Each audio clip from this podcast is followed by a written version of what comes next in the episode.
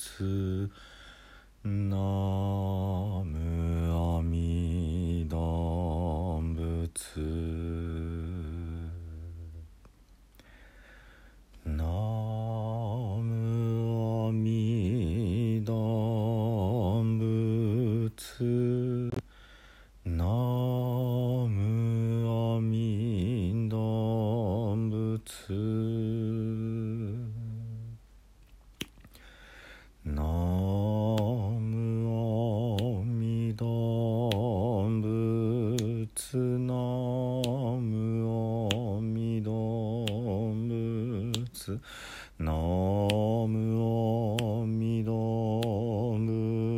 仏ナムアミダ仏ナムアミダ仏ナムアミダ仏ナムアミダ仏ナムアミダ仏ナムアミダ仏ナムアミダ仏ナムアミダ仏ナムアミダ仏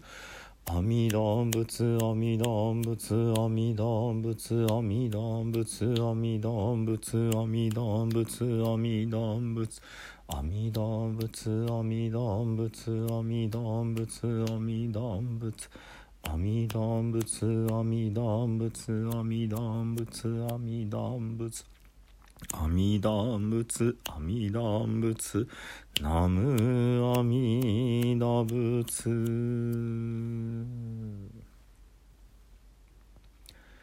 皆さんこんにちは。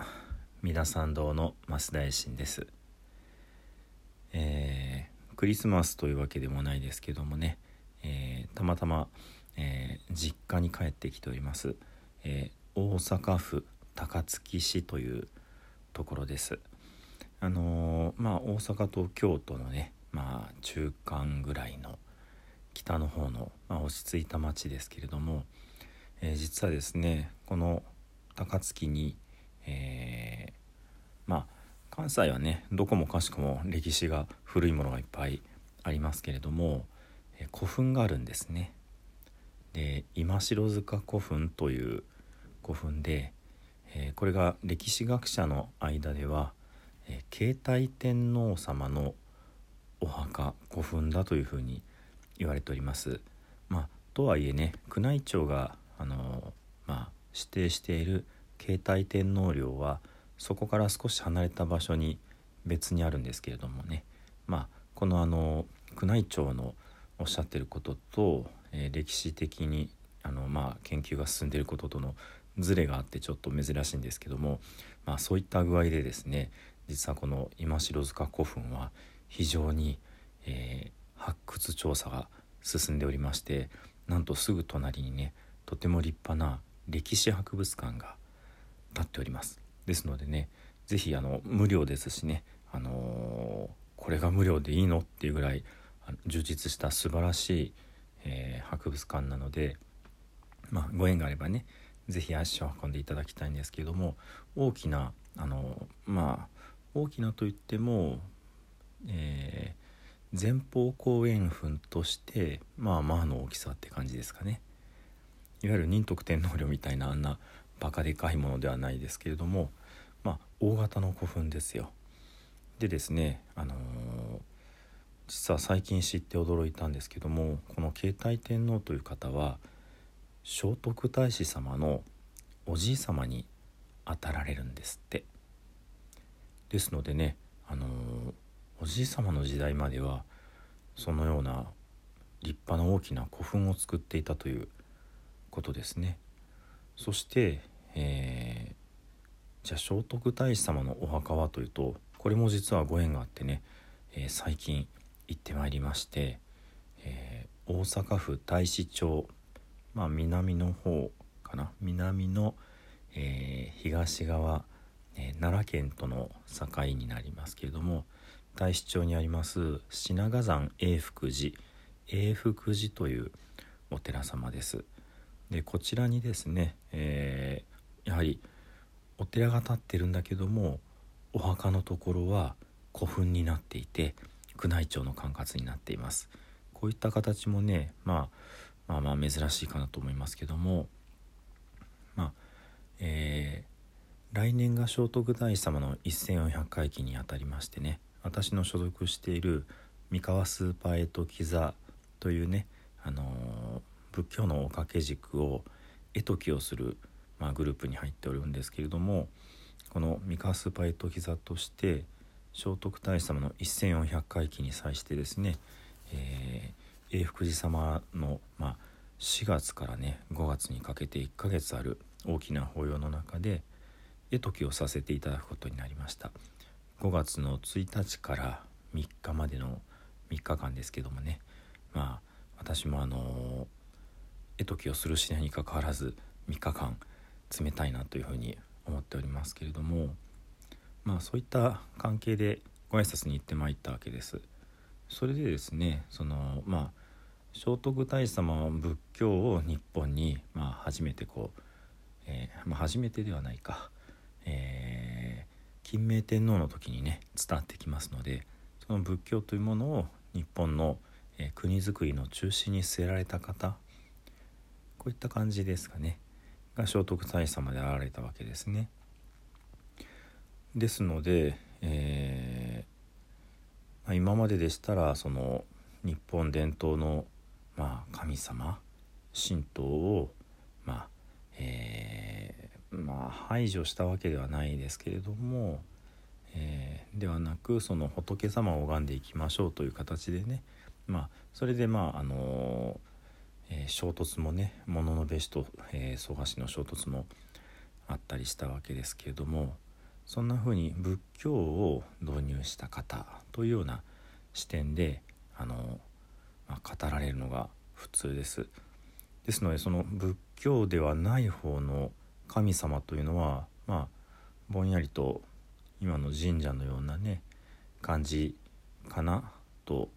思っていたわけですけれどもちょっとねこの古墳をあのまあ、えー、大きな古墳から小さな古墳にねおじいさんの代から変わったってことをちょっとね最近気が付いて考えるようになったわけです。どうですかね。私久々にこう実家に帰ってきてまあそれこそ小学生時代にね通っていた道なんかも通るわけです。30年ぶりでお店なんかはもうどんどんどんどん変わってますね。あここに市場があったのになくなってるなとかここにパン屋さんがあったのになくなってる。ここの自転車屋さんはもう閉じちゃってるなとかね。まあちょっと寂しい思いをするわけですけどもまあいろいろと思うわけです。ところが道なんてものは変わっていなくってね。ああ小学校の時結構学校遠いと思ったけど大人になって歩くとあっという間だなみたいなそんなこともねいろいろ思ったりもしました。まあ何が言いたいかっていうと、まあ、30年でもそんなにまあ根幹から変わるということはないわけですね。ところがですよ聖徳太子様は仏教を導入したということはですねまあ今私がなんとなくよく調べもせずに思うことですけども、えー、それぞれのご先祖様がすごい神様になってお祭りをされるすなわち大きな古墳を作るという時代からいや人ではなく仏様の方が上に立っておられるんだ。ということをね主張なさってですから大きな古墳を作る労力というのがそのまま古代の仏教寺院大伽藍の寺院を作る方に、まあ、リソースがね移されていった。そういった舵切りをなさった方なんじゃないかな。こんな風にちょっと今思っているわけですね。だっておじいさんの代っていうとまあ一世代30年として60年前？60年間でそのみんなが当たり前のようにね死んだらでっかい墓作るんだってもうそろそろ俺の偉大さを示すためにみんな働けって感じでね、あの作られていたものがそうではなくって、あの人を神として崇めている間は日本というのはまあこれ以上伸びないというか、まあ、聖徳太子様は国際感覚が非常に素晴らしくありましたから、まあ、中国に、まあ、攻められてしまう、まあ、植民地にされてしまう、まあ、属国になってしまう。そういった非常に危機意識があられたわけでそれをぐいと舵切りするために仏教によってこうみんなの心を束ね上げて、えー、舵切りをなさったそういうことかなっていうふうに思うわけですね。ですのでその仏様という存在がね、あのー、今までになかったそれは日本の神様よりも、あのー、よりみんなをこう平和にまとめるためにねまあ必要だというふうにね考えられたんじゃないかななんてことも思いました。まあ真相はねあのー、もちろん何とも言えないですけども、まあ、ちょっと今日は古代史ロマンのようなお話になりましたけれども、え、大きな古墳がどうして小さくなっていったかそしてもう最初期から大伽藍が造営されていたわけですね。そういったこともあの、まあ、土を盛り上げるものから木を、えー、組み上げる技術に、まあ、もちろんあの神殿とかねすでにあったとは思いますけどもそれにしても大きく舵切りをしていったそういったタイミングがねあのあったわけでそれをこうまあ率先して旗振りをなされたのがもしかしたら聖徳太子様以外にはありえないんじゃないかななんてことを、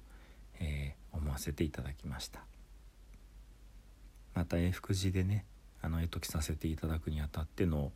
え、絵解きもね、えー、これから作ってまいりますのでまた機会があったらね聞いていただけたらなというふうに思います。あの以前、えー、大阪の平野で行った聖徳太子様の絵解きについてもあのー、まあ近々というと、えー、いつとはっきり言えないですけども、あの、まあ、YouTube で公開させていただこうと思いますのでねですので、えー、その平野で黒駒に乗ってさっそと旅立っていった聖徳太子様が永福寺に降り立つそういったところからね始めようかなと思っておりますのでね是非あのお楽しみにしていただけたらと思います。それでは最後に生阿弥陀仏を十遍お唱えさせていただきます。土生十年。ナムアミダブナムアミダブナムアミダブナムアミダブ。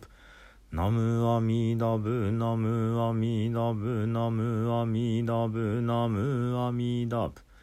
ナムアミダブツナムアミダブ。